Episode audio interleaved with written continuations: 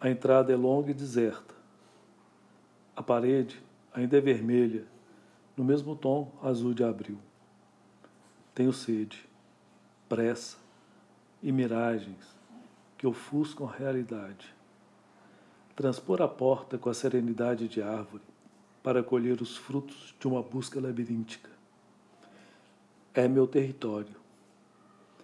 Um copo d'água cairia bem neste rosto disforme e distante.